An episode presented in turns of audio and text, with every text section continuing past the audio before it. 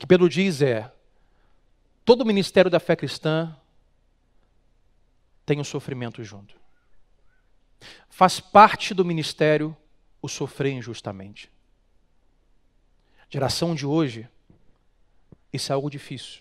Como eu falei ontem nas mídias sociais que tenho, e repito, pastores que não preparam o seu povo para o sofrimento falharam com o seu povo. O meu papel para você, com você aqui, é ler as Escrituras. E Pedro diz: vocês foram chamados também para sofrer injustamente. Ele vai dizer o motivo disso mais na frente. Hoje vemos uma cultura onde os cristãos não querem mais sofrer. Pastores hoje pregam o evangelho de conforto. Venha para Jesus para buscar uma vida confortável. Ele vai te dar um carro novo, olha o seu carro, ninguém merece. Esse carro que a gente deu foi o diabo, que só enguiça. Deus tem um carro para você diferente. Onde você mora. Quatro metros quadrados, um muquifo, com um rato. Se for o diabo que te deu, mas agora que você é crente, ganhou um novo pai, ele vai te dar uma casa ali em Cabo Frio. Esse é o evangelho que ouvimos. Sabe o que acontece?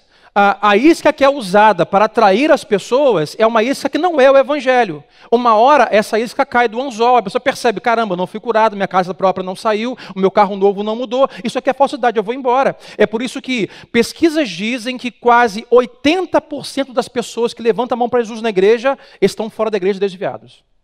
80%. Ou seja, se há mil pessoas que levantam a mão para Jesus no domingo em muitas igrejas, apenas 200 permanecem ao longo do tempo. Por quê? Porque levantaram a mão não para o evangelho, levantaram a mão para o conforto. Levantaram a mão para a possibilidade de tirar alguma vantagem. estou doente, eu quero ser curado. É por isso que muitas pessoas não permanecem no evangelho. Eu oro para que Deus sempre nos alcance com uma fé que o evangelho, a palavra de Deus pode trazer. Me perdi onde eu estava, mas ok.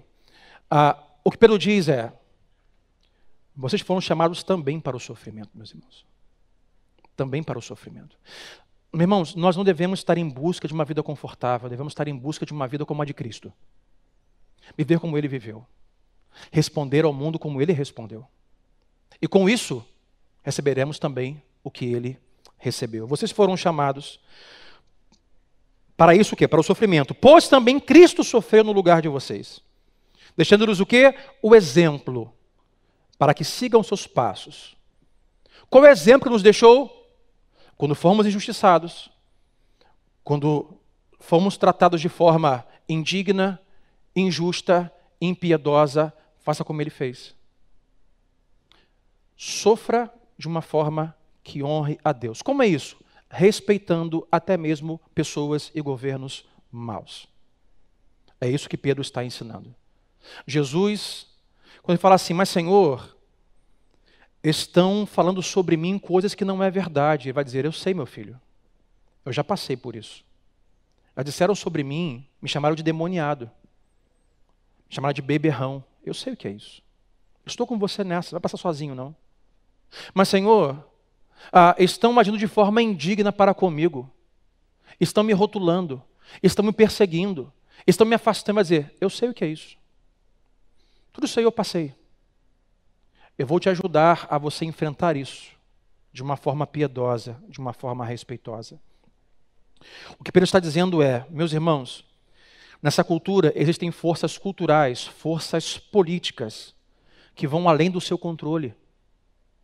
Nesse mundo, essa cultura vive de acordo não com a palavra de Deus, por isso vai haver choque, por isso vai haver sofrimento, por isso vai haver injustiça.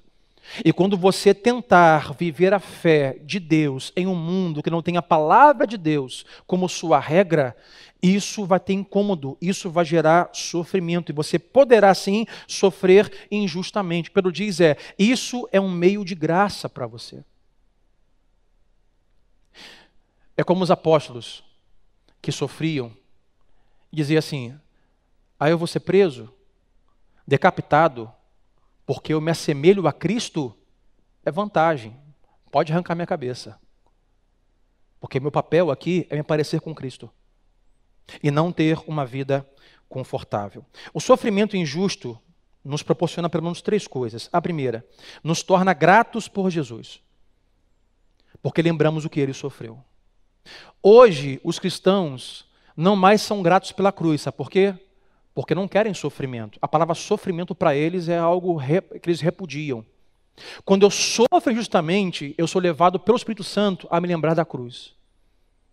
E quanto mais eu sofro, mais grato eu sou. Ô oh, Senhor, se só falar isso de mim eu estou chorando, eu fico imaginando o que o Senhor não suportou na cruz por mim. Senhor, se um sofrimentozinho leve desse acaba com minha, as minhas emoções, com meu, minha saúde emocional, fico imaginando o que o Senhor não suportou naquela cruz por mim. Somos lembrados que Ele passou por nós. Segundo, o sofrimento injusto nos permite ser consolados por Jesus. Uma das coisas que o sofrer é bom é que nós temos o Consolador ao nosso lado.